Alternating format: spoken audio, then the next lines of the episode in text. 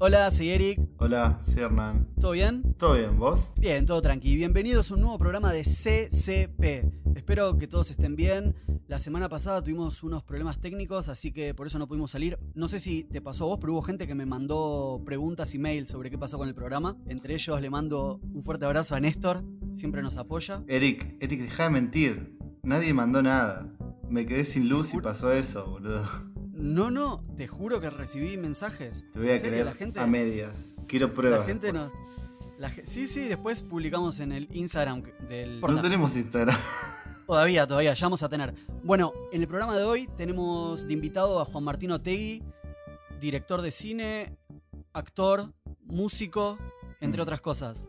Hola Martín. Hola, muy buenas chicos, un placer saludarlos. Me alegra que me hayan invitado a su programa, que lo escucho siempre y la verdad que sí, la semana pasada faltó, che. Sí, sí, sí. Pero, ¿cómo estás? ¿Todo bien? Muy contento porque la verdad que me han hecho ver una película muy interesante y que no la tenía para nada vista. Eh, buenísimo, pero espera, no hablemos de la película todavía. No, no, no, está bien. Ahí quiero hablar de dos cositas antes. Primero, bueno, obviamente este podcast lo hacemos por amor al cine y quería simplemente mencionar que hoy falleció Ennio Morricone. Vos sos músico, Martín, Uh, no no sé tenía ni cuánto. idea. Bueno, falleció y bueno, nada, obviamente las películas donde él estuvo, como todos los spaghetti western, Eras una vez en América, Eras una vez en el oeste, Cinema Paradiso, bueno, etcétera, son películas que amo y bueno, obviamente me puso muy triste la noticia. Sí, sí, la verdad que sí. Este, acá, bueno, todavía es temprano y no, no, lo, no lo había visto, pero sí, es Mm. una noticia tristísima. Además, un tipo que aportó muchísimo a todo lo que es la historia de, de la música en el cine, ¿no? Mal. A mí me gustaba mucho la del bueno, el malo y el feo. Es, creo que es la más conocida que tiene. Antes de empezar, les quiero. Ustedes saben que yo siempre hago una pregunta antes de empezar el podcast. Y bueno, mi pregunta del día es: ¿Qué opinan del merchandising de las cosas? O sea, ¿a ustedes les gusta comprar merchandising? Voy a poner un ejemplo puntual. Claro. La Pues peluquería donde me corto el pelo, no tiene nada que ver con el cine esto, ¿eh? pero la peluquería donde me corto el pelo vende remeras. ¿Remeras de la peluquería? Remeras de la peluquería. Qué bueno. O sea, si, si nosotros tuviésemos merchandising hoy, ¿harías remeras que digan Cine Café Podcast? ¿Stickers? ¿Qué, ¿Llaveros? ¿Qué, qué- qué haríamos? Sí, totalmente. ¿Qué compraría la gente? Qué buena pregunta, es una pregunta buenísima, ¿eh? ¿Comprarías una remera de Cine Café Podcast, Juan Martín? Y yo seguramente, sí, porque lo escucho siempre. Pero ¿Sabes lo que haría yo, Eric? A Haría ver. unas gorras. Unas gorras que digan CCP. CCP. Y la gente va a estar Unas confundida. Sí. La gente va a estar no, que diga confundida. mejor. Que diga cine, café, podcast. Si no, va a ser medio raro. Yo haría unos llaveritos, unos llaveritos con así como con, con una tacita de café y, y un pedacito de celuloide. Pero hay muchos youtubers, muchos muchos muchos youtubers que, que de golpe empiezan a vender merchandising y es medio feo lo que hacen. Está bien, por ahí la gente quiere apoyar, así que el día de mañana si alguien nos quiere apoyar comprando unas gorras que digan Eric Iloue o SCP, no sé. ¿Por qué? No sé, no sé. ¿Por qué hacían eso? Bueno, no sé, la gente, a ver, si hay gente que vende, hay gente que, si, si mi peluquería vende remeras, es porque hay gente que, Pero no es, sí, compra. pero no, no- no es feo tampoco del todo el, el merchandising. Cuando- O sea, vos te compras una remera de una banda que te gusta. Y si ahora, viste, estamos en otros tiempos, te compras la remera del podcast que te gusta. A mí me gusta, Eric, las cervecerías que te venden Sí. los vasos con el logo. Esos son lindos. O además son útiles. Tipo, te servís la cerveza Claro. el vaso, está bueno. Pero ahora, una gorra, una remera, no sirve para nada. como que se Sí. dice CCP, ¿CCP qué? O sea, ¿de qué estás hablando? ¿Me, me- me entendés? Como, no, no, no está bueno. No está bueno, pero ¿saben lo que sí está bueno? La película que, que tuvimos que ver para, para hoy. Es verdad. que no es nada más y nada menos que Ferris Bueller Day Off. Si no vieron la película, paren el podcast y después vengan a escuchar el podcast, porque es mejor cuando la tienen fresca. Es verdad.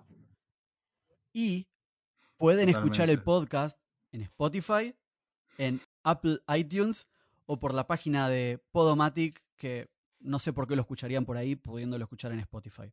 Y te hago una pregunta, Sí. Eric. ¿Te gustó la película? Me encantó. Coincido, coincido, me encantó. Este, además me, tra- me transportó un poco esa cosa de los ochentas, que eran esas películas que yo veía de chico en la tele. Mm. Este, no, me, me, me pareció genial. Presiento, presiento resistencia. Mira, No, no, no, no, no, no de vos, Juan Martín. ¿De ¿eh? quién? ¿Mía? No de vos, Juan Ya sé por Martín. dónde vienen los tiros, a ver. A ver. Bueno, eh, la película en general y después lo volvemos a hablar al final. Tiene cosas buenas, no me gustó. Ok. Primero que nada, ¿la habían visto o es la primera vez Yo que es la la primera vez que la, ve- que la veía. No, yo ya la había visto y tenía como un preconcepto de la película que se cumplió. No como Hook, que tenía otra idea, tipo otro Mm. final. Acá me acordaba de algo y cuando vi la película se cumplió. Odié a un Sí, al personaje. principal. Conociéndote hoy hasta el principal. Obviamente odié al personaje principal de Ferris porque es todo lo que odio, básicamente. Yo, al principio, al o sea, antes de ver la película, yo tengo que decir, y obviamente muy culpable, pero John Hughes es uno de mis directores de cine preferidos. No es un director de cine que haga cine como Spielberg, ¿no? No es que ves las películas de él porque esperás ver, viste, una cámara increíble o escenas zarpadas, pero es un director de diálogos que me gusta mucho y, y esta película dentro de su filmografía, que solo para nombrar, hizo Breakfast Club, Sixteen Candles y esa película que nunca me acuerdo el nombre, que son los dos chicos que hacen un programa de computación y aparece una chica de verdad. Weird Science. E- Esa, ¿No? Weird Science. Hizo, por ejemplo, esas tres películas. Y, esta película siempre me la acordé como una peli como que no me gustaba tanto. Por un montón de cosas. Principalmente, obviamente, porque no me caía tan bien el personaje principal, como decís vos, entre muchas otras cosas. Pero habiendo visto la película de nuevo, la resignifiqué, obviamente siendo más grande o lo que sea, y vi cosas que no me acordaba, como que la película tiene un lado mucho más adulto de lo que me acordaba, y la verdad que la película me encantó. Ahora, tengo que decir que me es muy difícil separar, porque creo que, por ejemplo, para nosotros, Matthew Broderick es más el principal del colegio de Election que Ferris Bueller. No sé si se acuerdan de esa peli, Election, con Me encanta Reese Election. Witherspoon. Sí, y yo siempre que pienso en Matthew Broderick, pienso como el Matthew Broderick más adulto, tratando Que de, de- Es loser. que es malo. Sí, que es loser y Sí. es malo, es como el director de la película sí. esta. Claro. Viste que lo pican las abejas en la cara, me acuerdo, como- no sé, en mi cabeza me acuerdo de eso. Y, No, igual no e- sé. esa película eh, es como que te encariñas con ese personaje porque le pasan cosas malas. No, es también era bueno. medio forro. Sí, medio como que engañaba a la mujer también, algo así. Sí. Pero no estamos hoy para hablar de Election, estamos hoy para hablar de Ferris Bueller. Ferris Bueller, que eh, por cierto les comento que en español se llama Un experto en diversión. Se llama Todo en un día en España y en Netflix la pueden encontrar como Día de Pinta. O sea, Vos tenés abierto Wikipedia, ¿no? cuatro. No, tengo acá mis notas, todas mis anotaciones, pero hice un poquito de, de investigación. Muy bueno. Está perfecto, está perfecto.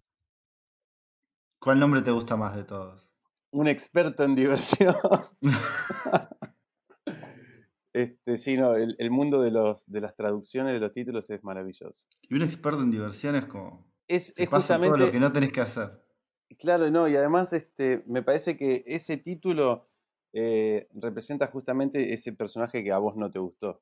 Claro. Que, es- que- Exactamente. al principio te puede parecer arrogante, yo qué sé, este, insoportable. Pero a mí algo que me molesta de lo que decís, eh, yo, yo te banco, ¿no? O sea, es muy distinto. Hablemos de héroes. Ha- Hablemos de personajes principales y héroes.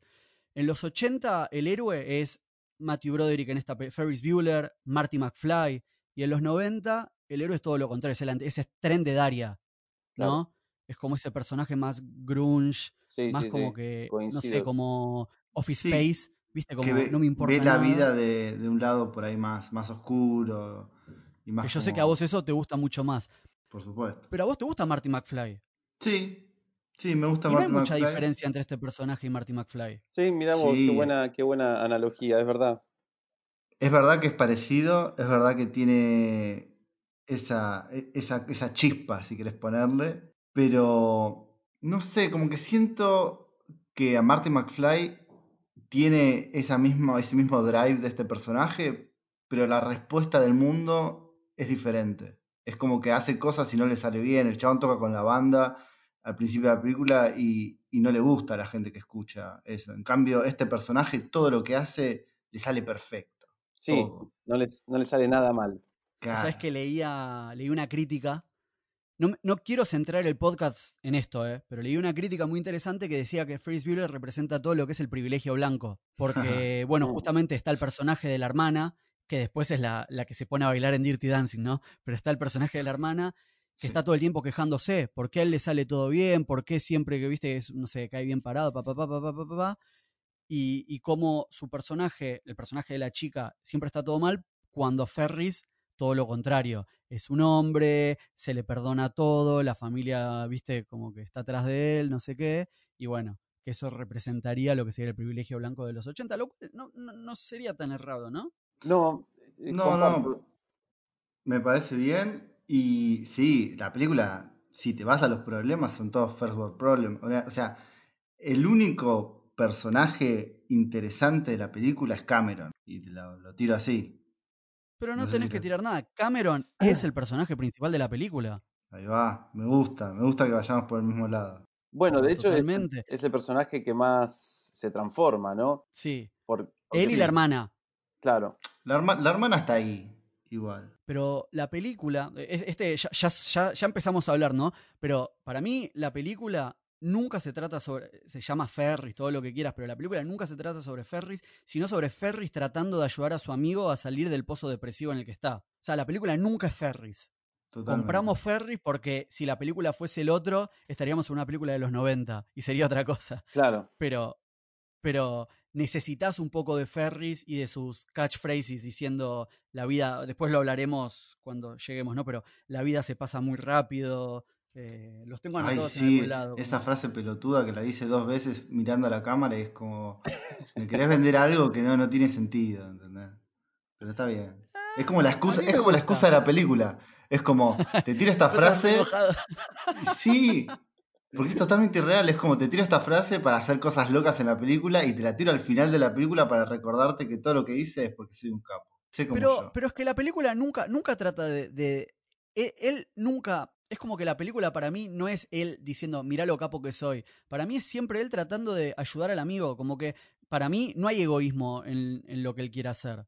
No, pero igual Eric, eh, yo coincido. joder. Yo coincido con lo que dice Lowe en algún punto. A mí la película me gustó y el personaje, o sea, te tenés que meter un poco en este mundo de, que te plantea la película, ¿no? De este tipo que le sale todo bien siempre. Pero, insisto, es como muy arrogante por momentos. Es, dale, es, es, el más, el más capito, digamos. Es, este, claro, el ¿Podemos, chabón. podemos de- decir eso? y te tira, no sé, iba a decir otras cosas, pero por la. Mira, pero- Spotify nunca nos censuró todavía, así que podemos decir lo que queramos. Y eso que pusimos música de las películas, todo. Mirá qué Sí, bien. Aguante verdad. Spotify. Este, Spotify. podríamos comprarnos remeras de Spotify entonces. este, esa, esa cosa, yo la, yo la llamo arrogante, ¿no? El mirar a cámara y tirarte el consejo y la tengo clarísima y soy el mejor. Y, y sí, a veces es como medio dale, molesto. Pero bueno, estás dentro de la fantasía que te plantea la película. sea. Y, y otra cosa, Sí. supongamos que está bien, ¿no? Todavía ni empezamos a hablar de la película eh, como bit by bit, ¿no? Pero yo entiendo lo que decís. Y parte de lo que hace que odies al personaje también es, es el actor. Porque si el actor fuese otro, cambia todo, ¿no? Pero no hay otro actor que pudo haber hecho eso. Para mí, Matthew Broderick es muy bueno en el rol. Es muy bueno. El chabón era así en ese momento. Era como medio arrogante. Es como que el personaje era él. Todo el mundo decía eso. Mm, Mira. Y como que creo que el chabón actuaba teatro en esa época y lo llamaron y fue como, bueno, vamos a ver qué onda. Como que tampoco era como que el chabón estaba súper interesado en hacer esa película. Mirá vos. Mm, Y mirá. le salió perfecto. Sí, esa fue. Él creo que tiene una peli antes, pero esta es la peli que lo hizo más conocido. Igual, él, cuando mirás su filmografía, él tampoco hizo su carrera tanto en cine, se fue más al teatro y a la comedia. Él es comediante. De hecho, les recomiendo ver el capítulo de Seinfeld de Comedians in Crack Getting Coffee con Matthew Broderick, que está muy bueno. Dale, antes de entrar a la película, porque por ahí después se pone tipo, digamos, la película y por ahí nos perdemos de algunas cosas. Porque la película esta tiene como muchas cosas extra que pasaron después de esta película que son muy graciosas. Y una es la serie de televisión. No sé si pudieron ver algo de eso. No, yo leí que nunca que quisieron hacerla, pero que no, se hizo. Como que no se hizo una primera temporada de creo que 14 p- capítulos de esa serie. ¿En serio? Sí, sí, en la cual Uh. estaba eh, Ferris Bueller que le actuaba un pibe y después la hermana era Jennifer Aniston. Mentira. No. Posta, mirá, está, están los capítulos algunos en ¿Estás YouTube. haciendo? estás- t- No, estás haciendo que toda mi investigación sea mala. Qué mal trabajo de mi parte. Yo tampoco, eso ¿Y no. viste no- algún capítulo? No, vi, vi- hay una. eh, hay un video en YouTube que es tipo las escenas de Jennifer Aniston en la serie. Y la serie es malísima. O sea, empezás a verla y te das cuenta que es un desastre, pues porque se concentraron en Ferris Bueller y no como la película que se concentró en Cameron. Entonces, bueno, pierde significancia, pues nada, un pibe haciendo cosas locas y cosas de capo. ¿viste? Sí, y además es un recurso que en cuanto lo agotaste. O sea, eh, No. para una película puede estar bien y es gracioso, pero una, una temporada de una serie es muchísimo. Cada capítulo es un, un pistola y hace todas. claro, no, no te da para. No, no, la, la cancelaron al toque, pero hicieron 14 capítulos. Bueno, me voy a poner un poco profundo, pero no tan profundo porque tampoco sé qué tan profundo me puedo poner, pero yo creo Pará, que pará, pará, pará, película- pará. Pará, Sí. pará, pará, pará. Y. Uy, uy. Porque quiero hablar de otra cosa más. El momento, el momento lowe. Chun chun.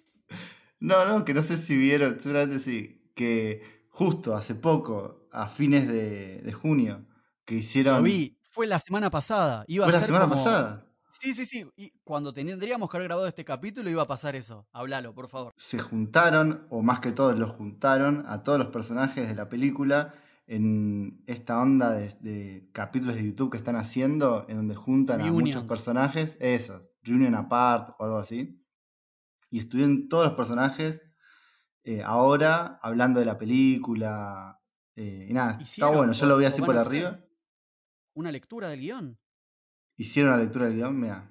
¿En serio? Mirá vos. O la van a hacer.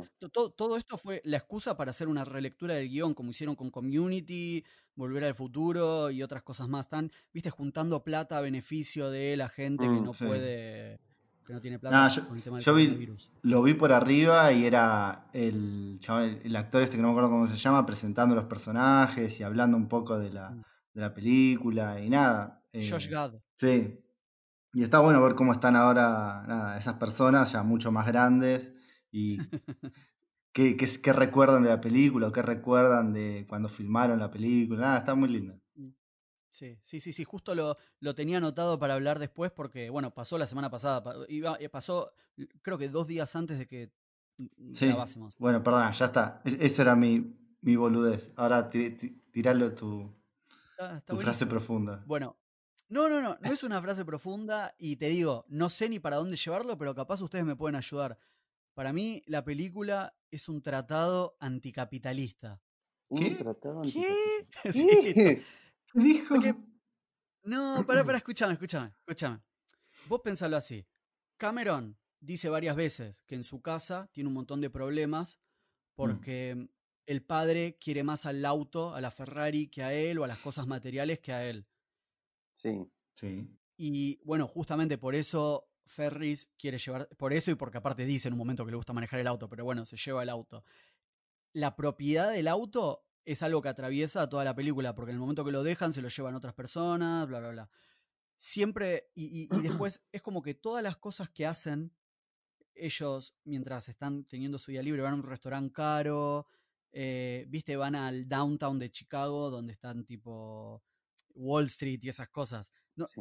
de nuevo, no estoy diciendo algo profundo, pero siento que hay algo profundo en la película. No sé cómo leerlo, pero sé que está por ahí. ¿Te referís a que por ahí no, no hacen un día de campo y se van, yo qué sé, eh, por ahí, no, se van a, al centro de la ciudad, al, digamos, a todo lo que es lo que, lo que referencia más a lo capitalista, ¿no? A restaurantes caros, Y- auto caro, eh, todo como con un ¿Y vos nivel... qué hacías en tu día libre? Y, pero yo crecí en Neuquén y me iba mucho a la barda. Por ejemplo, cuando me escapaba del colegio, no me iba al ¿Qué centro. es la barda? La barda ¿Qué es es la barda, eh, donde no, donde termina la ciudad. Eh, Son cosas que la gente de ciudad no sabe lo que es una barda. No, ¿qué es una No. barda? La barda es cuando eh, la meseta va bajando al valle. Tiene como pequeños. Este, y claro, es una cosa este, ge- geográfica. Cerrame el podcast acá, ¿eh? Vamos Continuemos, continuemos. No, pero me refiero, por ejemplo, a otras películas donde la gente se toma un día libre por, por, por este, seguir con el título, ¿no? Este, eh, eh, no, con lo que vos venías diciendo, es cierto. Eh, por ahí vemos en otras películas que la gente se va al campo, se va, yo qué sé, a la, la playa, eh, hacen otro tipo de cosas. Y esto es todo mucho más consumista, ¿sí? Se van al restaurante caro, se van en el coche caro, se van al centro de Chicago, a donde está, eh, bueno, la bolsa, el, o Mm. sea, Mira, Sí, sí hasta parece como una excusa para mostrar la ciudad de Chicago por momentos. un poco sí, tal Bueno, cual. Ah, me, me mataste. Yo iba a hablar de eso. La película es una obra de amor a la ciudad de Chicago. Sí, Es porque como sí. Midnight, es como Midnight in Paris. Es una, es el amor de Woody Allen por París, o Manhattan es el amor de Woody Allen por eh, Nueva York. Esta película es el amor de John Hughes por la ciudad de Chicago. Pero esto, esto no lo digo yo, o sea, lo ves cuando ves la película, pero también lo leí eh, dicho por el director.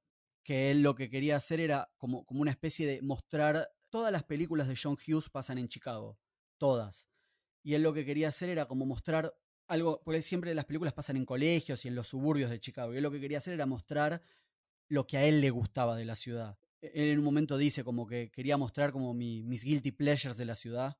Y la película es eso. La película son ellos, viste, yendo a ver el partido de béisbol pero no van a ver el partido de béisbol a cualquier lugar. Van a un lugar que si fuese Buenos Aires sería el Monumental o la Bombonera, ¿me entendés? Claro, Y tener eso ahí para si sos de River.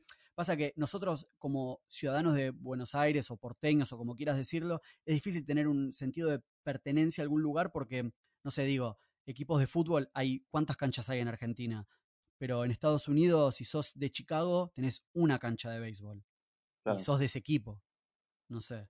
Entonces es como, no sé, imagínate la peli se está en Estados Unidos y ves todas esas cosas de Chicago y es como, es como cuando éramos chiquitos y en Starship Trooper nombran Buenos Aires. Y decís, no, saben que existimos.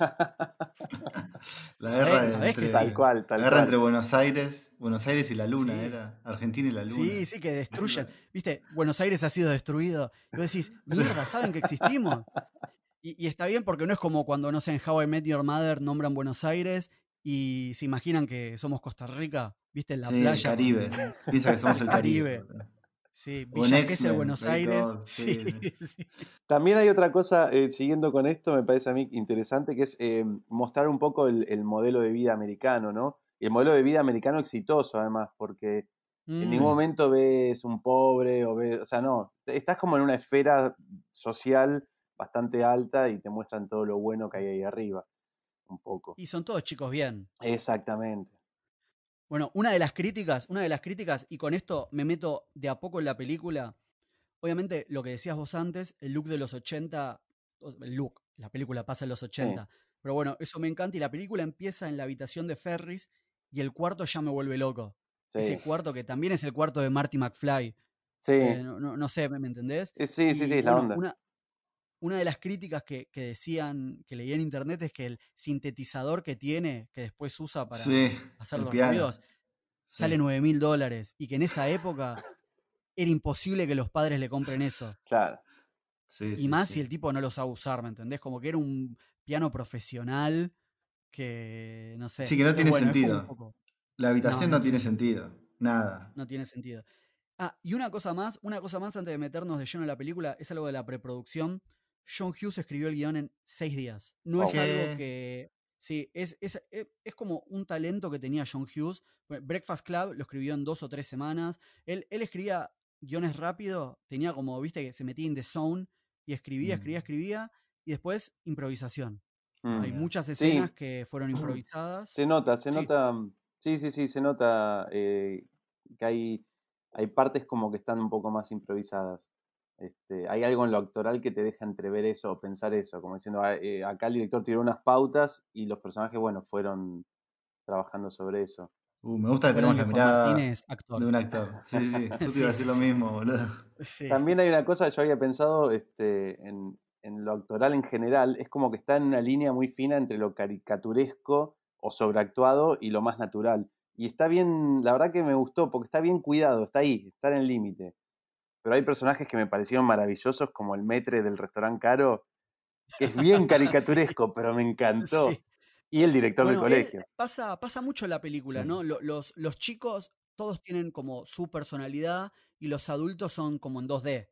Sí, Como todos los adultos son una caricatura de lo que, no sé, los adolescentes piensan que son los adultos, por, no sé, por decir algo. sí, y son como bastante más ingenuos que, que los adolescentes, ¿no? Mm. En- Bueno, yo, por ejemplo, hablemos de la primera escena, ¿no? Todo cuando los padres vienen y ven que él está enfermo y, y después Sí. él también habla a cámara. Hablemos, hablemos de todo eso co- como un todo, ¿no? Yo, esta es mi teoría, ¿eh? No, no, no lo leí en ningún lado ni nada.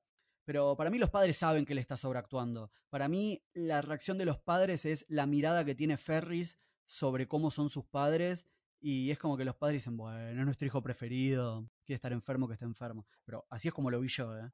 Sí, coincido. Ah, yo no, yo, yo lo vi como, como que los padres son unos giles y Ferris es un capo y, y prende MTV y de repente es como la estrella de cine, no sé. Ah, pero porque vos estás enojado con el actor desde el principio, no le perdonás estoy re enojado, re enojado, mal. Le cae mal, le cae mal. Me cae mal. Yo sabía, yo sabía, yo sabía. Es que es feo porque mirás la película y te juro que miro para el costado como no lo puedo creer, no puedo creer lo que estoy mirando.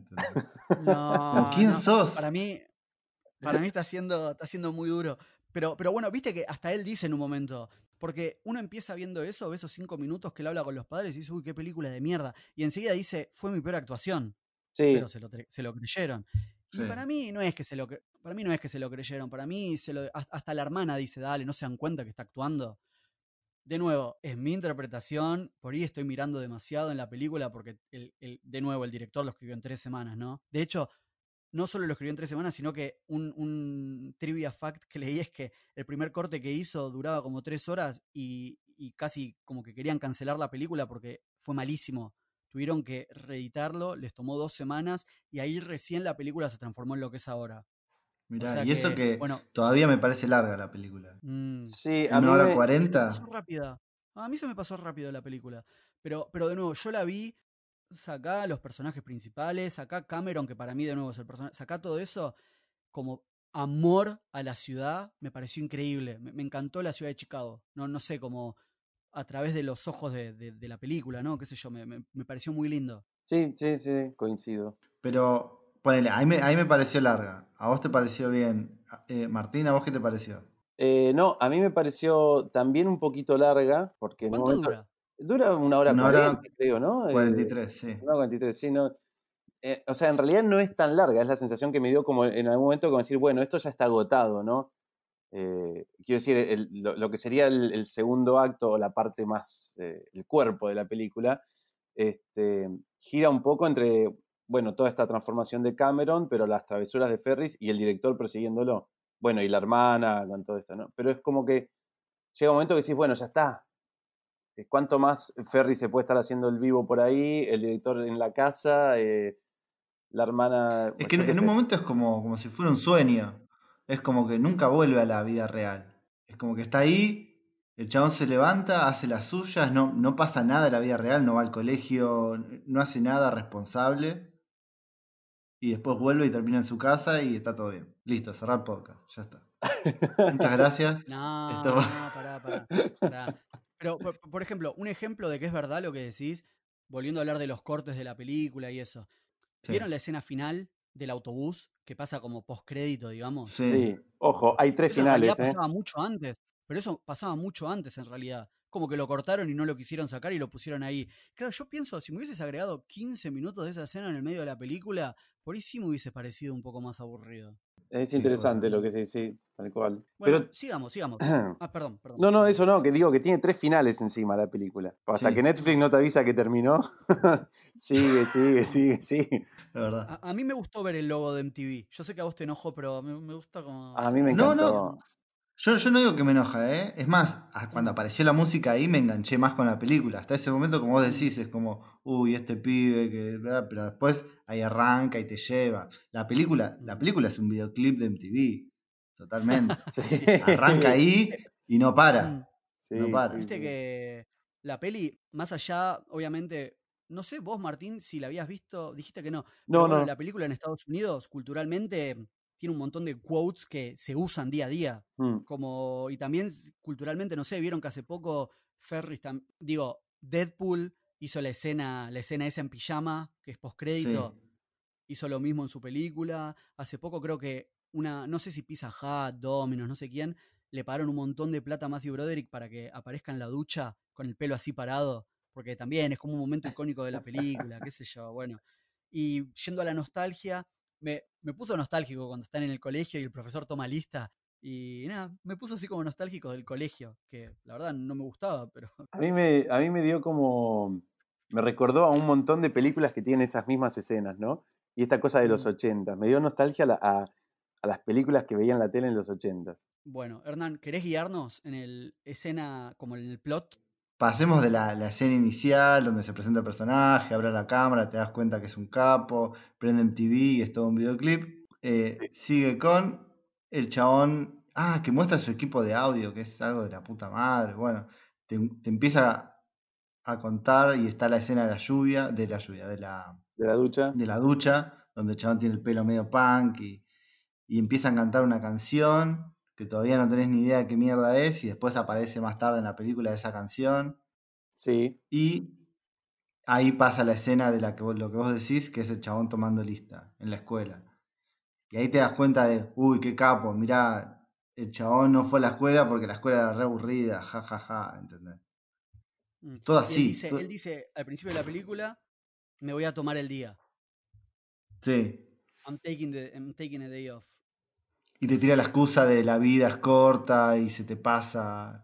Toma la lista y a partir de ahí empieza la entrada al mejor personaje de la película y el único que Sí, realmente hizo que mire toda la película, Sí, sí. A ver, a ver.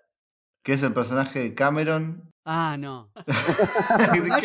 Mi personaje, mi personaje preferido de la película es la secretaria del director. Ah.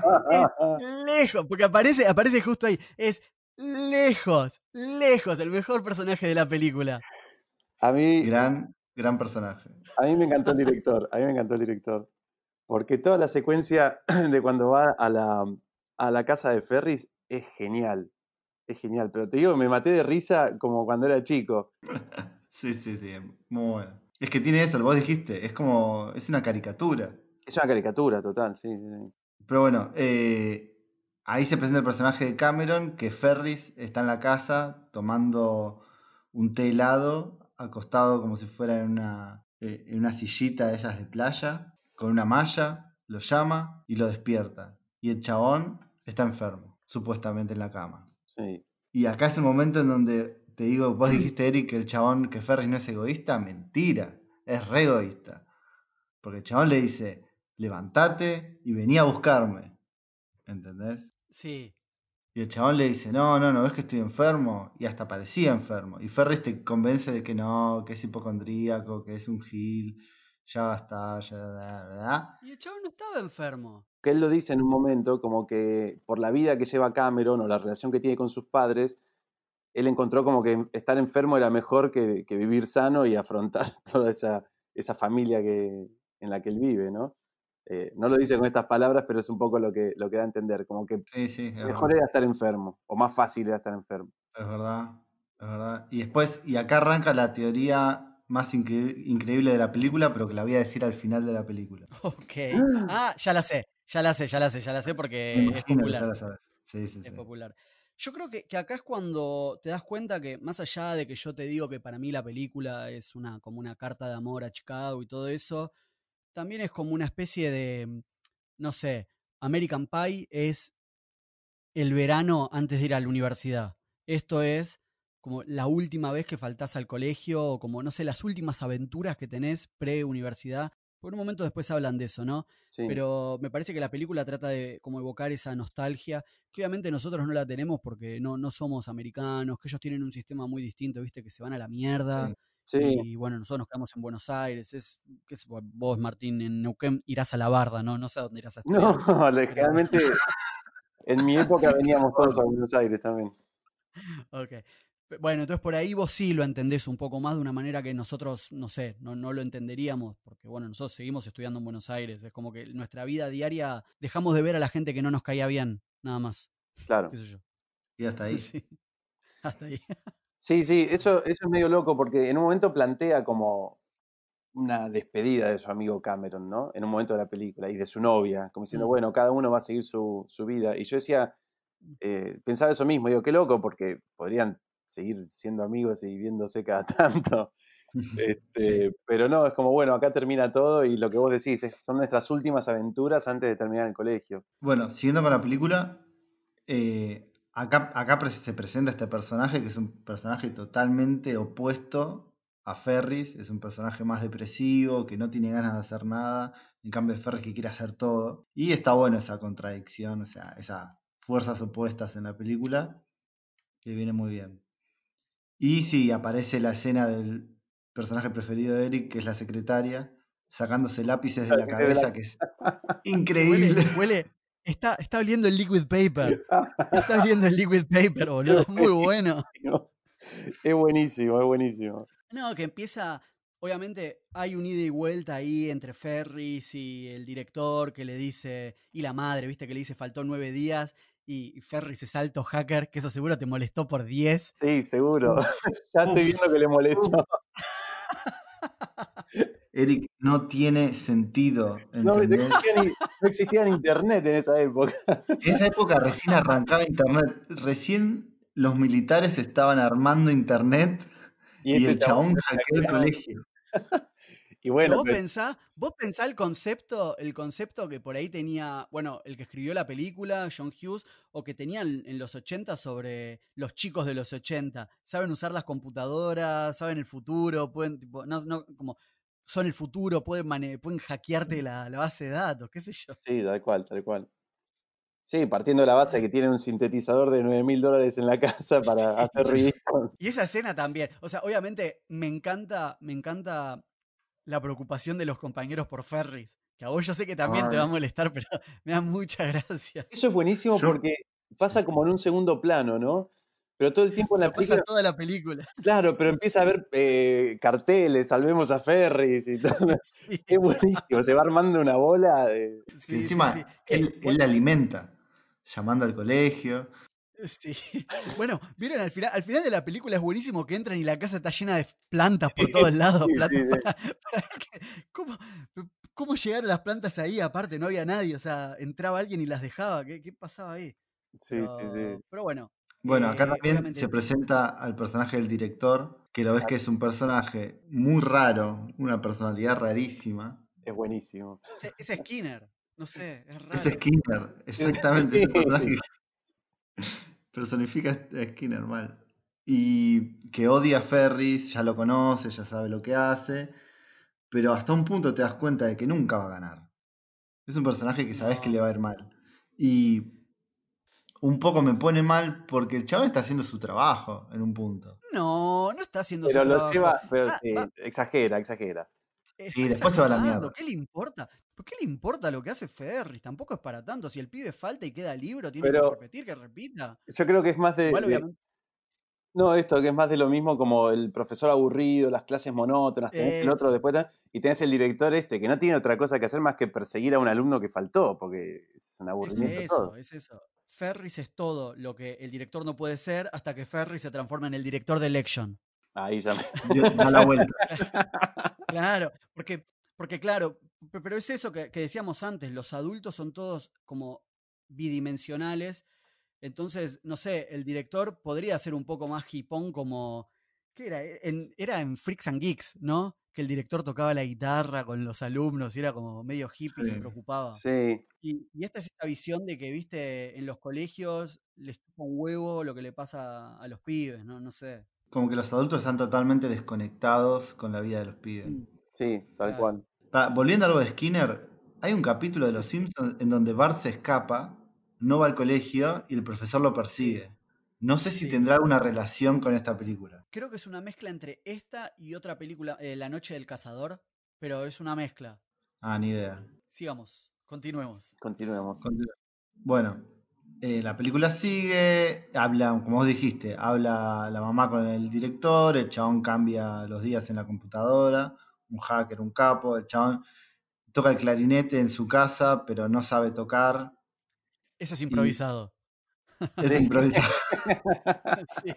Y lo dejaron. Fue bueno, dejémoslo. Sí. Quedó divertido, sí. Y en un montón, en un montón de partes de la película está ese boombox. No sé si vieron ese aparato para pasar Sí. música de esa época que me encanta. Eh, Sí, sí, bueno, sí. Te siguen mostrando la escuela, que es re aburrido, los- las caras de los pibes en la escuela mirando al profesor es tremendo. Sí, la escena, la escena- una de las escenas más raras de la película es lo que viene ahora, que es la muerte de la abuela de Sloane. Bueno, pará, ahí, ahí todavía no llegamos. Eso es Eh, Sí. pero es rarísimo. Eh, bueno, y ahí también presentan a la hermana en el colegio, que es con el personaje que más me siento identificado porque odia a Ferris. es el único personaje, el único personaje que realmente lo, lo conoce, sabe lo que hace, salvo el director, pero el director es como que no importa. Pero la hermana sí importa. Y es la única que sufre realmente. Sí, sí, sí, sí, sí.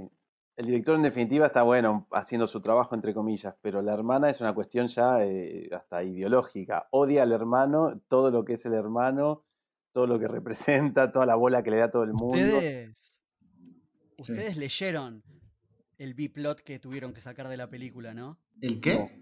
B-plot. El plot B, el, Ah. el segundo, como la, la subtrama que tuvieron que sacar de la película entera. ¿Eso lo, lo saben? No, no. No, contanos. Bueno, resulta que mm, el mejor amigo de Ferris, antes de Cameron, no era Cameron, era... ¿Vieron que aparece mm, eh, Charlie Sheen? Charlie Sheen, sí, al final de la Muy película. joven. Bueno, Sí. El mejor amigo de Ferris Bueller era Charlie Sheen. To- Todo esto estaba en la película y lo sacaron. No me imagino cómo lo pusieron en la película. Loco. El mejor amigo era Charlie Sheen y Charlie Sheen cayó en las drogas y Ferris no lo pudo salvar. Como Ferris no pudo salvar al, al- al- su mejor amigo que era Charlie Sheen, es como que su objetivo en la vida es salvar a Cameron. Ah, pero ¿Acabo de eso tirar es- una? Es otra ¿Acabo de película. tirar una? Es otra película. Es un plot, si lo buscan en internet está, es un plot B de la película que desapareció. Supuestamente hay hints en la película porque, por ejemplo, en un momento el nombre de Cha- de Cha- del personaje de Charlie Sheen, eh, que ahora no me lo acuerdo, después aparece y, y es como que la familia tenía, no sé, una empresa de camiones de mudanza, que también aparece en un momento de la película. No, no sé, lo, lo- lo leí, está por ahí. Esto no es un- un- una teoría como la que vas a contar vos después, es algo que sacaron de la película. Por eso, es que, por eso es que Ferris Bueller está tan obsesionado con ayudar a Cameron. No sé si te cambia un poco cómo lo ves, pero bueno, es algo, está ahí, te lo dejo. Me lo haría, No, no. me lo haría más humano al personaje, posta. No lo está haría mal. más humano, sí, sí, sí. Pero por algún motivo, bueno, hubo que. Supongo que es porque agregando todo eso, la película hubiese durado. Bueno, te dije, creo que el corte inicial duraba tres horas o dos horas y media. Ya. Pues, obviamente, para una película de este estilo, imposible. No, no se justifica tampoco. No, para nada. Pero bueno, eh, acá en la película es donde aparece por primera vez esto que contaban ustedes de Salvemos a Ferris, en donde los compañeros del colegio van a la hermana y le dicen, che, escuché lo que le pasó a tu hermano, ¿está bien? Y ella es como, ¿qué? No, salí de acá. Bueno, es buenísimo. Y avanzando en la película, está esto, esto cuando usa por primera vez el, el teclado, Sí, que es una boludez esa escena. que es una boludez, pero es, es como icónico, como el chabón usando el sintetizador para hacer como que está enfermo y hace tos. Con esos disquets. con esos disques de tres cuartos, nada, Es- increíble. Imagínate tener que poner un disquete para hacer sonidos de eructos, boludo.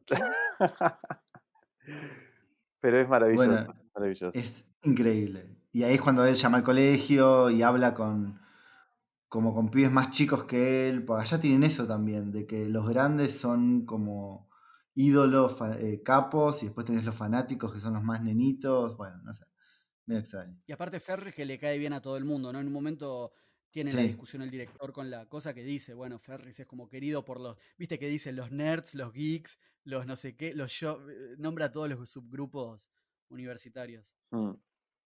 A- adelanto, adelanto un poco. Perdón, Bueno, perdón, pero yo me quedé con, con Sí. una cosa. Este, ¿por qué te pareció rara la, mm, la muer- lo de la muerte de, de Sloan? La muerte de la abuela, perdón. ¿Saben de qué les hablo? Sí, sí, Eric en un momento Ah, lo sí, sí, nombró. Sí, sí, sí, me quedé, me quedé. Sí, Sí. Porque Eric lo nombró y dice como muy raro, muy raro. Este, es, ¿Por es qué una muy rara excusa, toda la escena? pero es una excusa para sacarla a ella del colegio y, y, es- y es Cameron el que hace la voz del padre de ella. Y es muy gracioso como el boludo del director piensa, ahora lo voy a agarrar a Ferris. Que es Sí, lo le- que es sale actitud en toda la película. Dice, ahora lo voy a agarrar y siempre se, se, se hunde más. Y es muy buena la escena de la, de la asistenta haciéndole gestos, diciéndole, Sí. no, no, Sí, sí. Ferris Bueller, el que estaba en la otra sé, línea. Creo que, creo que con, con Hernán fuimos un- con, con Hernán fuimos un colegio que te ibas, no, no hacía falta, no, no sé, no había que escaparse. Es medio raro, es muy yankee eso, me parece, ¿no? Es muy Sí, yankee. Puede ser. Sí, además era como. aparte- Te tomaban la lista y si no estabas, te jodías vos. Tenías, yo qué sé, Sí, tres, cuatro faltas que podías en el año y ya está. Sí, Sí, nunca te ibas a llamar al director a tu casa a decir, che, tu hijo faltó cuatro veces. Claro, no, más- de más última un se pibe. queda libre en la materia y listo, ya está. Má- Más el pibe que tenía 17, no es que tenía 13 y era su primer año, no, no sé, es como, qué sé yo, me, pareció me pareció un poco mucho. Pero bueno, a- a- avancemos un poco porque, Sí, nada, no sé. Avancemos. Sí, sí, Bueno, sí. pasan a buscarla, se van, tienen una conversación en el auto, no sé qué. que Ah, pará, la conversación del Perdona, sí, ¿eh? Eh, Sí, sí. No lo dijimos, pero bueno, ahí presentan el personaje de la novia de Ferris Sí. y hacen todo Sloan que, y hacen todo este, nada, este- esta cosa de que se no se murió la abuela y ella está mal por eso y, y es la excusa que utilizan para que la pasen a buscar por el colegio, que es lo que vos decís del auto, ¿no? Claro, porque la van a buscar da- en el auto del padre de Cameron. Y le da un beso ahí delante del director. Ese no buenísimo. Sí, sí, sí. El director dice, así que así se saludan en familia. Como... Bueno. Bueno, y ahí arranca, digamos, la- las aventuras, ¿no? Ahí arrancan las aventuras. Lo que sería el segundo acto, podemos decir. Por- ahí Sí, el segundo sí. acto empieza antes, pero. Bueno, oficialmente, oficialmente digamos que es acá. Sí, Sí. ahí arranca y es como listo. A la media hora de ¿Qué va a pasar ahora? A la media hora, a la media hora es como, bueno, Sí. ¿y ahora qué va a pasar? Sí. Acá es donde empieza lo que yo digo que es la carta de amor a la ciudad, que es donde van a muchos lugares. Y empiezan dejando el auto. buenísima. en el garage. También. Sí. Me parece rarísima esta escena. ¿Por qué? O sea, rarísima, pero bien, sí, como que me dio mucha gracia. Pero es raro. pasan varias cosas muy extrañas, como un poco de xenofobia ahí, ahí. Ahí, para mí es, más- extraño. sí, es un estereotipo. Ah, Es un estereotipo. Es un estereotipo 80 medio feo. En los es que, 80 se podía. claro, en los 80, claro, lo- lo- si lo ves desde, desde el cristal con el que miramos hoy, es totalmente incorrecto. es imposible. Totalmente escúchame, en la incorrecto. película el único personaje negro que aparece es un obrero en la ciudad. Uf, Claro. y esa parte es tremenda. No sé si. Ya, para, ya llegamos, ya llegamos. Pará, pará, pará, pará. Va- vamos, sigamos, sigamos en orden. Este viene a ser como un latino, lo ponen, tiene cara medio, ¿no? Mm. Sí, sí, sí. Pero me encanta que ni bien se van, pega la vuelta con el auto y se van a la mierda. Como, Sí. como que yo, yo creo que sería increíble ver un spin-off de qué pasó. ¿Viste? Es como el capítulo de los Simpsons de refritos. Sí. Las aventuras del latinoman y bueno, y el negro también que se van a pasear con el auto. No, no sé qué pasó ahí. Es buenísimo. Era un poco predecible, ¿eh? Sí, sí, sí, Sí, pero es predecible, me parece, hoy con el ojo de que esto ya lo vimos 50 veces. Claro, claro, también es verdad.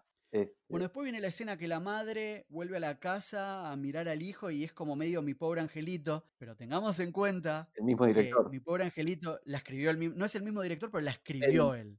Ok. Claro. O sea Ok. que, o sea que bueno, nada, que es una escena simpática, me parece. Sí, donde también te das cuenta los recursos que tiene el chabón para engañar a la gente Exactamente. y que, y que siempre le sale todo bien, ¿no? Sí, bueno, una de las críticas que leí en algún lado, no me acuerdo si, de nuevo, estoy citando a Roger Ebert, que lo cité en la película anterior, el, el crítico de cine o a quien, diciendo que obviamente Ferris es un personaje carismático y que al final del día o es el presidente de Estados Unidos o está preso. Viste Claro. como Sí, sí, sí, una, sí. una de las Sí, dos. sí, sí. Porque eso es medio, no es un criminal, pero está como en esa fina línea de, Sí, no Sí, sé, sí, no sé cómo. Pero bueno, acá viene la escena que suben al edificio. Al edificio, edificio más y alto. el- Yo dije que John Hughes es mi director preferido, uno de mis directores preferidos, obviamente, y, y su talento reside en los diálogos y la manera en la que él podía entender a los adolescentes. No, no, no sé si vieron Breakfast Club, está en la lista de películas que vamos a ver y es una de las últimas, me parece. Sí. Pero acá es donde tienen la primera conversación sobre los padres de Cameron. Tengo acá anotado varios tips. Mis padres se odiaban, quiere el auto más que a mí. Eh, Sí, como que acá ves un poco el alma de los personajes o un poco más, mm, entras más adentro de nada, la psiquis de cada uno de los personajes y ves lo que es la depresión adolescente eso.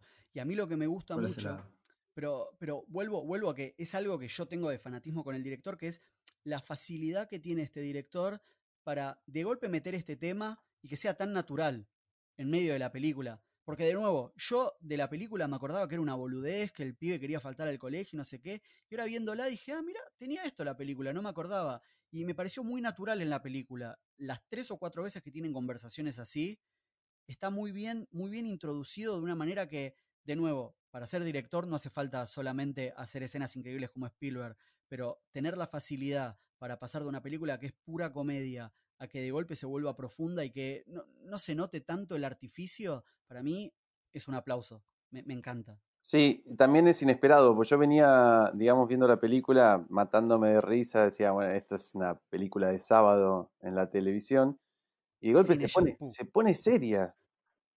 Y te plantea todas estas cosas y vos decís como, ah, pero yo me venía riendo y a este personaje le están pasando cosas. Por ejemplo, cuando, cuando entramos más de lleno en el conflicto de Cameron, que es un poco más adelante, pero pero ahí se pone re seria la película y ya no da para reírse tanto, por, por un momento, ¿no? Este, mm. Sí, es, Un, es una habilidad también, coincido con vos, Eric. Este, hay que saber hacerlo porque te puede quedar mal. Sí, sí, sí, sí. Esa escena, me gustan mucho esos planos cuando Ferris le dice, apoyen la cabeza contra el vidrio, viste que se suben a la baranda, y dice, apoyen la cabeza contra el vidrio. Y ahí te ponen un plano desde abajo, en donde está ella, creo que dice, no sé, se ve muy pacífica la ciudad, no sé qué, y después el otro plano es el de Cameron diciendo, creo que ahí está, creo que, que veo a mi papá, como que ese hijo de puta está ahí mm. abajo. A, Ferry, a Ferry nunca lo muestran en ese plano porque no es importante, no tiene nada para decir. Ferris no es importante. ¿Sabes, ¿Sabes qué es lo que tiene Ferris? Y lo vamos a hablar ahora en la escena que sigue. Ferris lo que tiene es miedo, porque Ferris sabe que, de nuevo, es esa cosa norteamericana que el capitán del equipo de fútbol sabe que los mejores días de su vida son en la, en la secundaria. Ah, se, le van a terminar, sí, sí. Tal cual. Por eso, le, por eso le propone matrimonio a Sloan en la escena que sigue. Porque sabe que se le acaba. Sabe que una vez que empieza a vivir la vida, es. Te digo más, Hernán. ¿Pero cuándo fue la última vez que te tomaste un día? Pensar en una persona normal. ¿Cuándo fue la última vez que te tomaste un día y dijiste, me voy a. Como dice al principio de la película, me voy a tomar un día para mí. ¿Cuándo fue la última vez que hiciste eso? ¿Y fue un día para vos o fuiste a hacer trámites? Me puse profundo. Te fuiste profundo. Sí, haces cosas que dejas colgadas que seguramente son responsabilidades adultas que dejaste colgadas. Ordenar tu Lavaste la ropa. Claro, Lavaste la ropa, limpiaste el piso. ¿Cuándo fue la última vez que dijiste, hoy me voy a tomar un día para mí? Mm, no, ni me acuerdo. Sí, tal cual. Y yo creo, y yo creo que vos lo odias a Ferris y Ferris todo el tiempo trata de mostrarte que está en control de su vida, pero sabe que el control ese lo pierde el día que termina la secundaria. Y de eso también se trata la película. De nuevo, capaz estoy leyendo, me estoy yendo al carajo, no, no sé. Pero para mí, para mí es eso. Para mí la película es Cameron es el personaje principal, pero hay mucho de Ferris también. Y en la escena que sigue, que es cuando están en Wall Street, es cuando más se ve. Porque después no se vuelve a hablar nunca más de, los problemas de Ferry. Tal cual. Sí, está esa escena que vos decís que le pide casamiento y que ahí Cameron cuenta el problema que él tiene con el padre, que los padres se llevan mm. mal, mm. que quiere más al auto que a él. Y después viene la escena preferida de Juan Martín. Sí, por favor. a mí me dio pena, a mí me dio pena por el metre. O sea, el metre es medio forro. Es buenísima la en, en donde Ferris es homofóbico, estamos hablando de esa. Sí. Sí, mal. Bueno, pero te das cuenta otra vez, estamos en los ochentas, o sea, Este, un montón de estereotipos que... Pero no, a mí me hizo mucha gracia la actitud, la escena, ¿no? Y la actitud del personaje ese.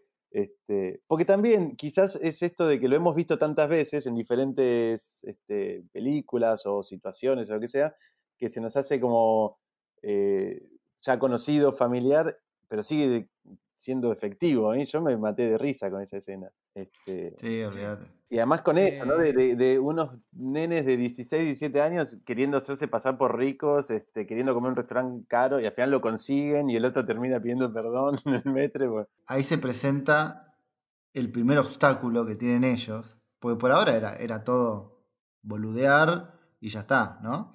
Mm. Pero se presenta el primer obstáculo que es que se encuentran al padre, ¿no? Que es el que, el que podría arruinar todos los planes de Ferry. Saliendo de ahí, sí.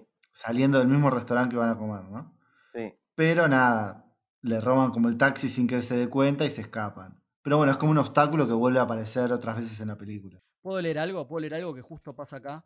Sí. Eh, em, Ferris va al baño y acá es donde explica su plan para el día.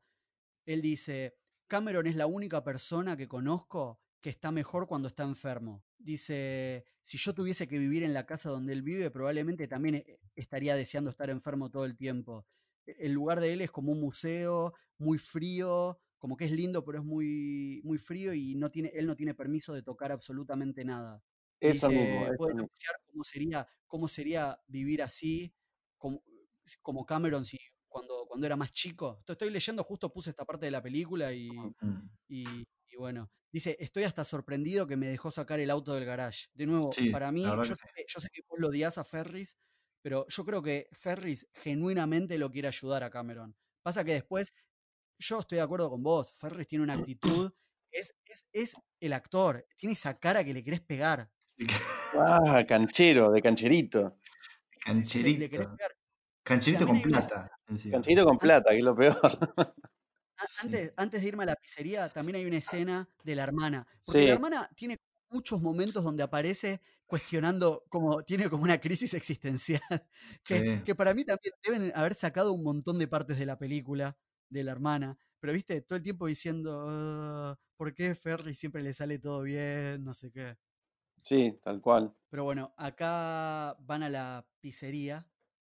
Bueno, se escapan de los padres, lo que decís vos, se escapan de los pad- del Se padre. escapan de los padres y hacen.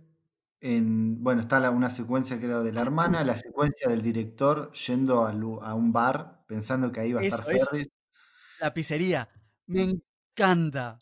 Es, es como, es el lugar que nosotros en Argentina nunca tuvimos, tipo el arcade pizzería adolescente, universitario, yankee, que tiene videojuegos y que no sé qué. Teníamos. Acá ¿no? tenemos. Ah, puede ser.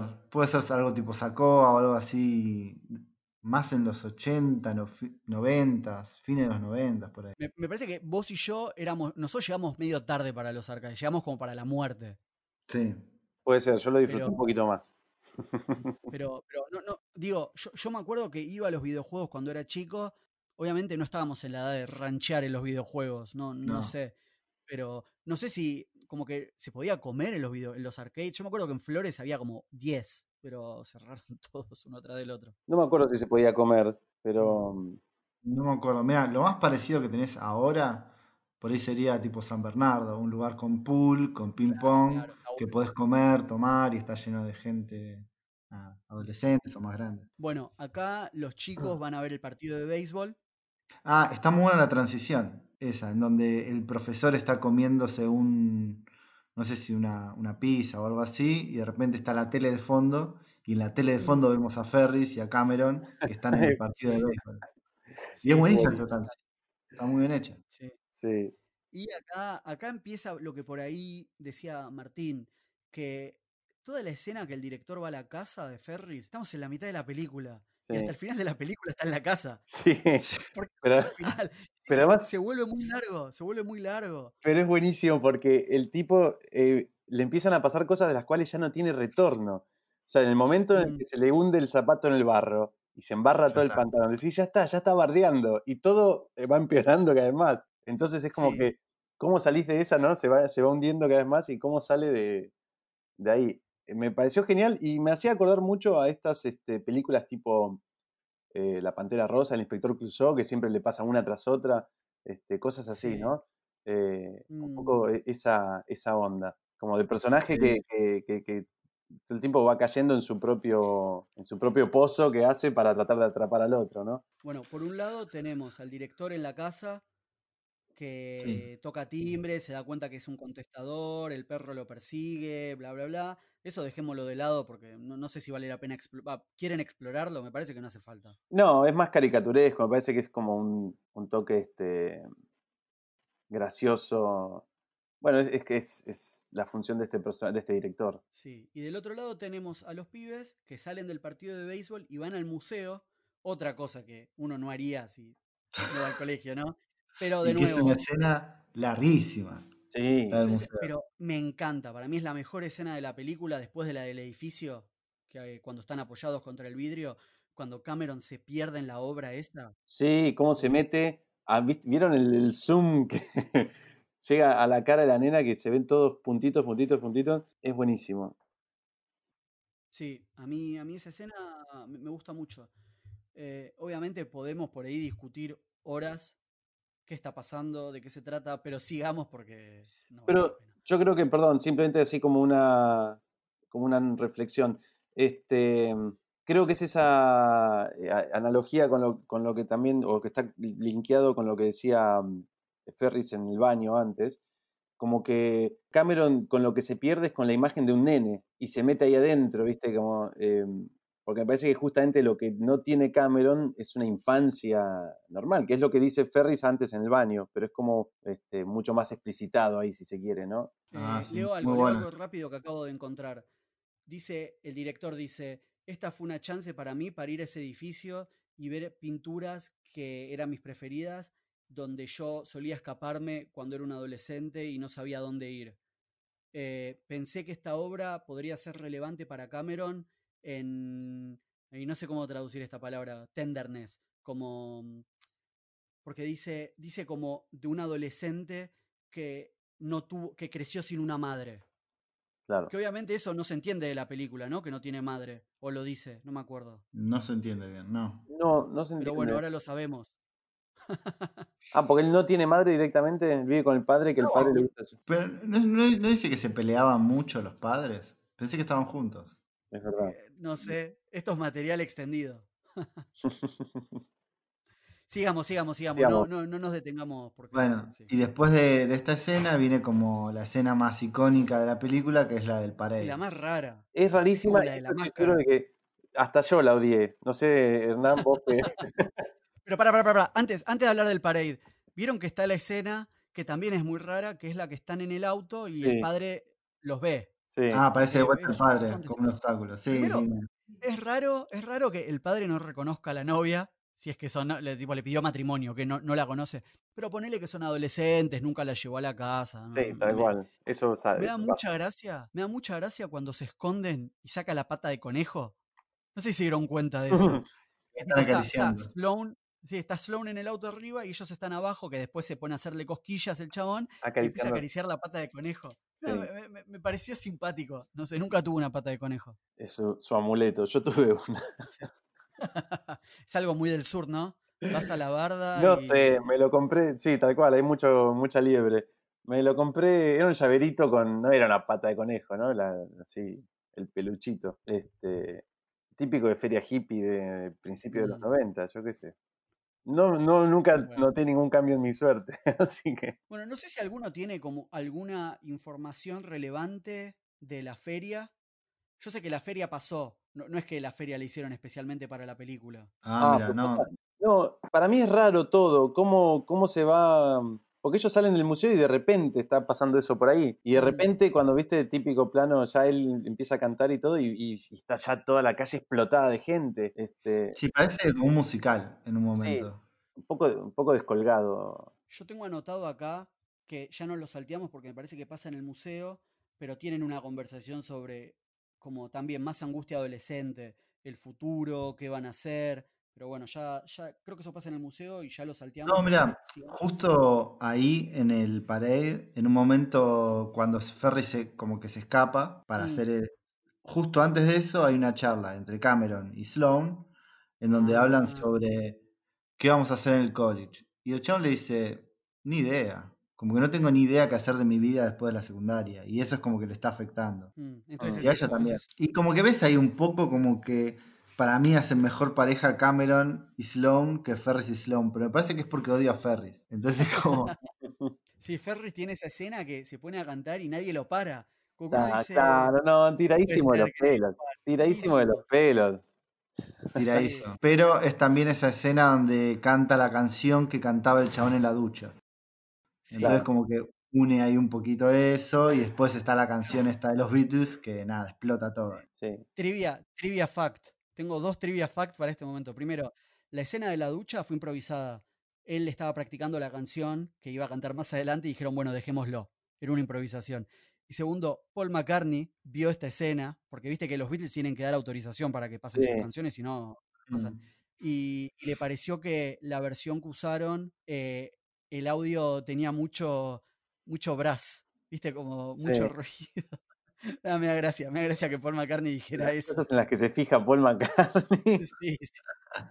Bueno, Pero y bueno, después de esta escena, mm, está justo la escena donde se cruza eh, la hermana con el director en la casa. Él le pega una patada y también una situación cómica, pero bueno, es un cruce de dos personajes que es también gracioso y bizarro y que termina siendo también que al final de la película la hermana cambie de parecer y bueno. Pero viste que, viste que acá volvemos a lo que dije al principio de la película. De nuevo, no me quiero centrar en eso, pero eso de que está el privilegio blanco sobre, sobre Ferris y la hermana que, no sé, la, la- no sé, como de nuevo, no sé, el no darle bola a la mujer. Pero vos fijate cómo llama a la, La policía hermana no que- creen. Eso, llama a la policía, la policía no hace nada. Ella está diciendo, hay un hombre en mi casa y no sé si me quiere Sí. violar, por favor manden ayuda. Y no pasa nada. Es más, pasa algo peor. No le creen y la detienen porque piensan que ella está haciendo una llamada en joda a la policía. Sí, Tremendo, tremendo. ¿viste? Tremendo. Pero, pero bueno, no, no, no vayamos, no, no, no vayamos para ese lado. Sigamos, sigamos un poquito A mí hay una cosa de esta escena que me, que me parece curiosa, que son justamente los dos personajes que en la película un poco eh, están persiguiendo a Ferris o, o lo odian, ¿no? La hermana y el director. Este, pero los termina enfrentando. O sea, en ningún momento se juntan y la hermana le dice, vamos a, ¿no? Como que Es verdad, es son verdad, los dos que persiguen a Ferris, pero encima los, los termina como enfrentando y se pelean entre ellas, le, le- lo noquea, bueno, todo eso. Bueno, acá es donde se dan cuenta que el auto fue usado. fue usado Claro. Le mucho devuelven el tiempo. auto y sí, sí.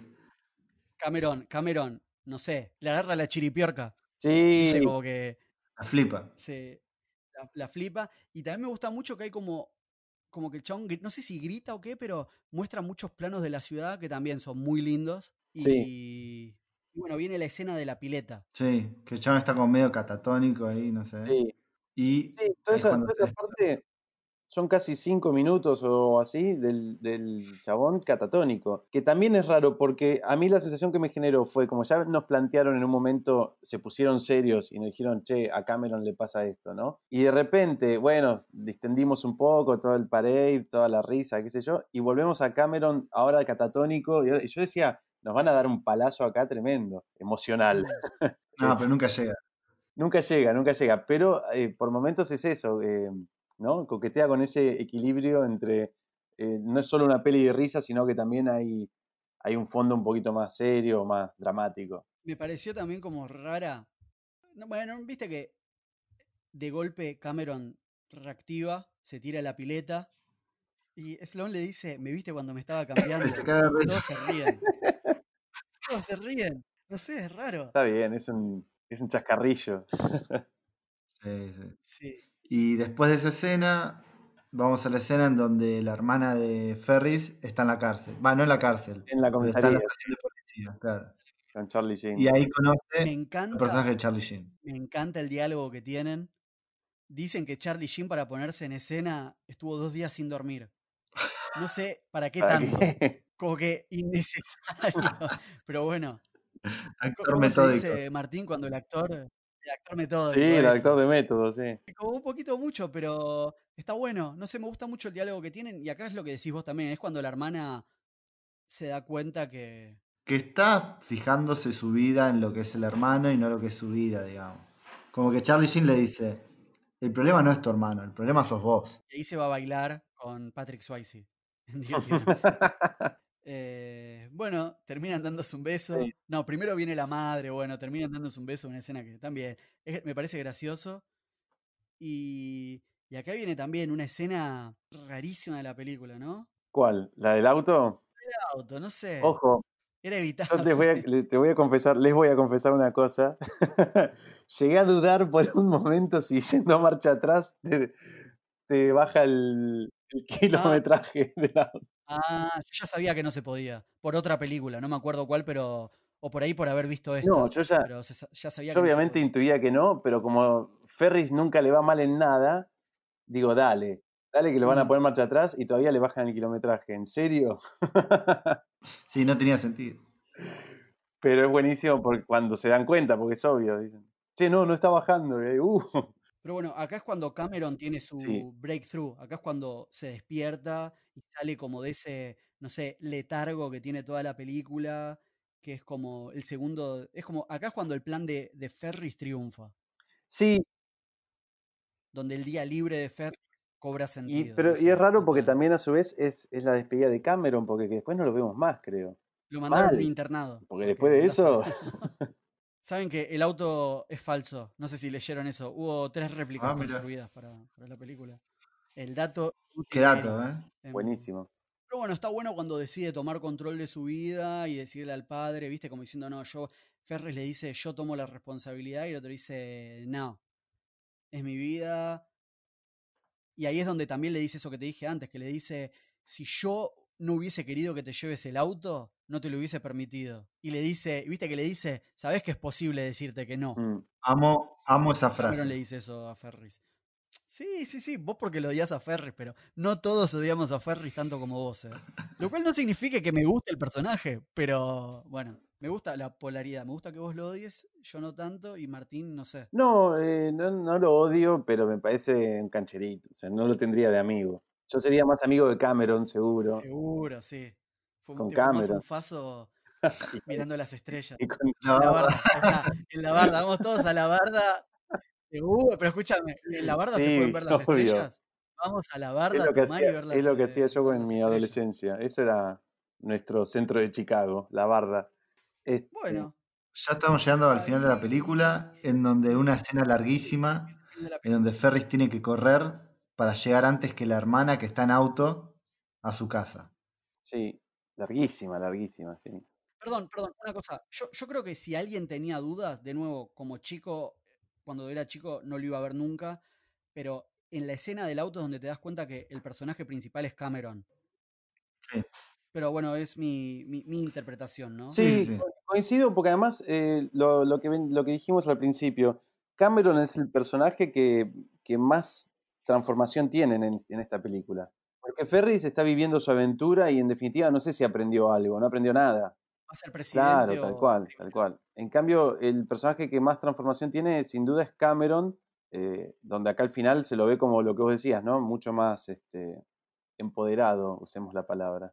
Bueno, Bueno, la película está llegando al Eh, final, llega a la casa casi al mismo tiempo Ferris y la hermana, se cruzan. Primero se sí. despiden Sloane y Ah, bueno, sí. O sea, primero la madre busca, ella le dice, sabías lo que estabas haciendo. La madre busca a la hermana en la comisaría y ahí se van y después se están despidiendo. Re enojada la madre. Viste que la piba le dice, no, había un criminal en casa. Y la madre Sí, se no. re enoja. No le. No creen ¿cómo a puede la ser que no le crean? No tiene sentido. Y es buenísimo Sí, que sí, el sí. policía le dice, Pero bueno, le dice a la 80. madre, mandale un, un abrazo muy grande a Ferris y decirle que todos los muchachos de la estación estamos con él. Buenísimo. me encanta, me encanta. No, lo- no lo dijimos, pero a lo largo de la película, vo- vos en un momento dijiste en la cancha de béisbol, pero a lo largo de la película, un montón de veces Sí, aparece el Safe Ferris Sí. en algún lado. Ese, En el el del diario creo que es el que más me gusta. Ah, Porque está muy bien puesto, un pequeño sí, zoom sí. que hacen ahí y ya está. Bueno, viene la escena final, que es la carrera entre la, la hermana, la madre, no sé qué. Eh, es una Sí, escena es como que ya la película ya terminó. Ya está. Sí, la película ya, ya no da para más. Como, es como lo que hablábamos de la máscara la otra vez. Como que ya, ya en este momento ya querés que termine la película. Creo que quedan 15 minutos, pero ya está. Ya, ya. ¿Pero por qué? Porque Cameron ya, ya cumplió su acto. Ya, ya no hay Tal cual, lugar para, para tal cual, sí, todo esto es desenlace de, de- de las travesuras de Ferris, ya está. Bueno, llega a la casa y la hermana tiene un cambio Sí, de corazón de él. Sí, porque se enfrenta también al director. ¿Por qué? No sé. Ahí también. Porque la hermana tiene que elegir entre el director o el hermano. Y elige el hermano. Sí. El Todo el traje todo sangrado, roto. ¿viste? Con los ojos rojos. Y Bueno, después, eh, bueno, llegan a la casa, la casa está sí, llena de flores. los padres van a ver a Ferris que, que se mete en la cama y a tiempo, digamos. Y ahí, ahí termina, o sea, ese es el primer final. Y después tenemos con los créditos toda la escena esa del, del autobús que vos decías, Eric. Esa escena es muy rara. Con la nena que le da lo- los gamis, ¿viste? Lo- los Sí, ositos de los, los se los ofrece, que los tenían en el, en el bolsillo del No pantalón. sé. Y después, sí, el último final, que también es como escena. me- lo tuve que googlear porque quería saber si esta fue la primera película que hizo una escena postcrédito así, pero no, no es la primera película. ¿Y cuál es la primera película? Primera, primera película que lo tuvo, La Noche de los Muertos Vivos. Tiene una escena Romero. post créditos. Está. No, digo, un detalle, eh, cuando terminan los créditos y arranca el bus escolar, está el director así sentado y mira al lado suyo y tiene un chico una carpeta que pone Save Ferries, así dibujado, ¿no? Todo pintado. Y mira a cámara el chabón como diciendo, se quiere matar. Y ahí arranca el autobús y se va. Y todavía queda una Bueno. escena más de Ferries. Sí, diciendo, siguen en el cine, no se fueron. Sí. Bueno, la peli termina y bueno, creo que discutimos bastante, todos dimos nuestra opinión, todos siguen pensando lo mismo. Sí, yo, eh, para mí sí es una película entretenida con su, digamos, con su dramatismo un poco más, más serio en la historia de Cameron, pero no deja de ser una película para mí, eh, año 2020, para pasarla un sábado, verla un sábado en Telefe. No sé si se puede decir Telefe, Sí. pero Sí, sí, sí. sí, se puede, se puede. ¿Tendrías una remera de de Telefe Telefe? no sé, de Ferry pues. Seis ferries. La Em, remera de sabés ferries. que, Ferry, Ferry. a ver, al día de hoy, al día de hoy, después de haber visto la peli de nuevo, eh, como dije, entré con una expectativa porque siempre pensé que es una de las pelis más aburridas de este director y me pareció muy buena. La, la verdad que me gustó, so- sobre todo desde Sí. la- de las ópticas que fui diciendo, no sé, del amor a la ciudad, bla, bla, bla. La peli me encanta, me parece muy buena.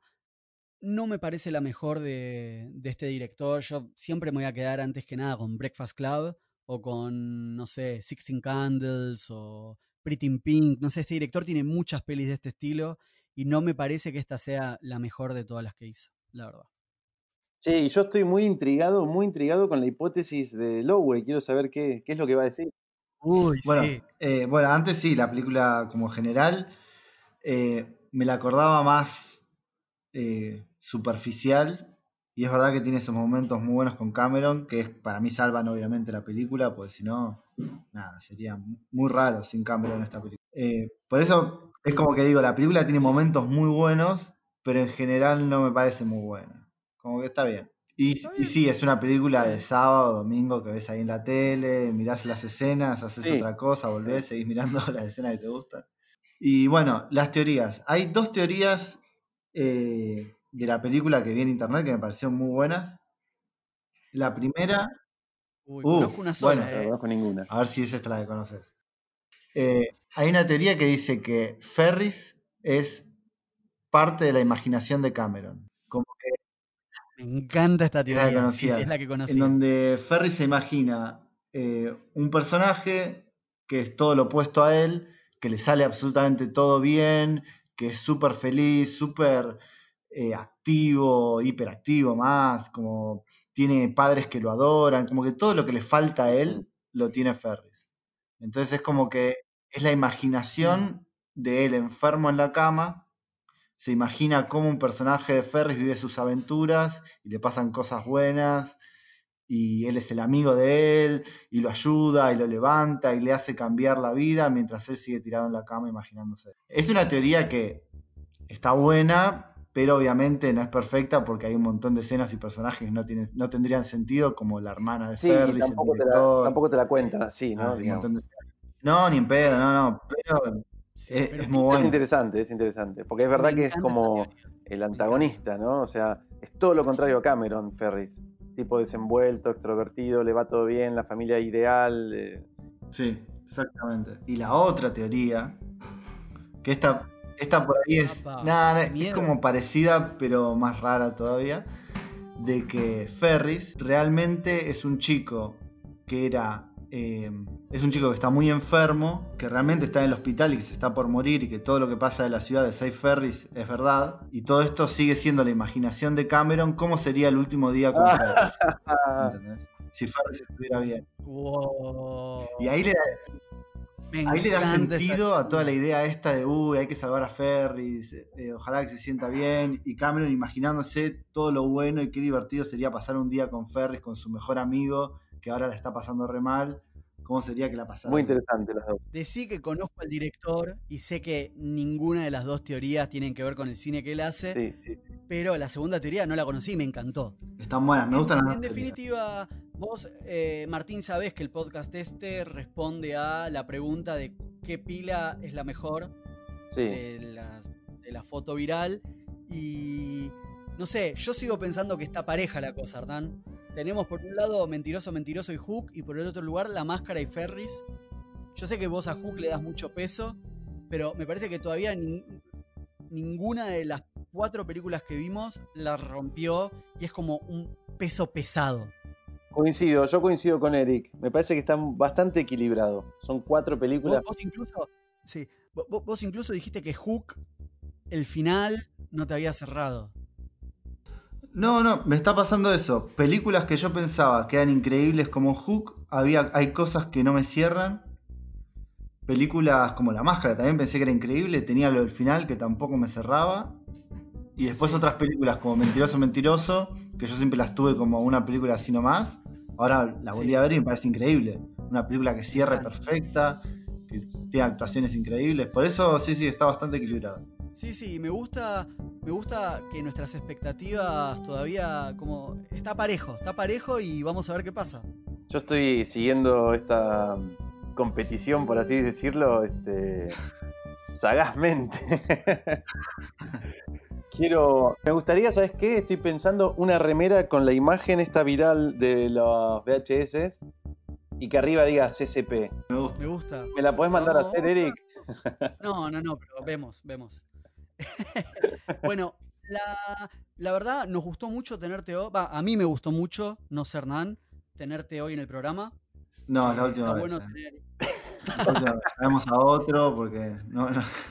Bueno, hablando sí. de traer a otro, la semana que viene vamos a tener, vamos a hablar de Gremlins, gran película. Uh, que puede ser el primer peso pesado de la lista A. Y Uy, chicos, yo me la acuerdo de Gremlins como medio barrón la película. No, a mí me encanta, me encanta. Yo la vi hace un par de años y me encanta. Y vamos a tener de invitado a Juan, Juan Manuel, Bueno. Bueno. Yo. Altamirano. Ah, Ah, había mucho Juan Manuel, ¿eh? claro, podía ser cualquier Él Juan es Juan Martín, ¿eh? Él es Juan Martín, ¿no es? Este, yo por mi parte les agradezco un montón la invitación. Espero que me, me vuelvan a invitar a alguna otra película porque me encantó. Además, este, ponerme a ver pelis viejas, por así decirlo. Mm. Y, Sí. y nada, y escucharé el próximo podcast para ver este, de, qué hablan, de qué hablan de Gremlins, que es un peliculón. Martín. Ah, muchas gracias, Martín. La verdad estuvo buenísimo tener otra voz más.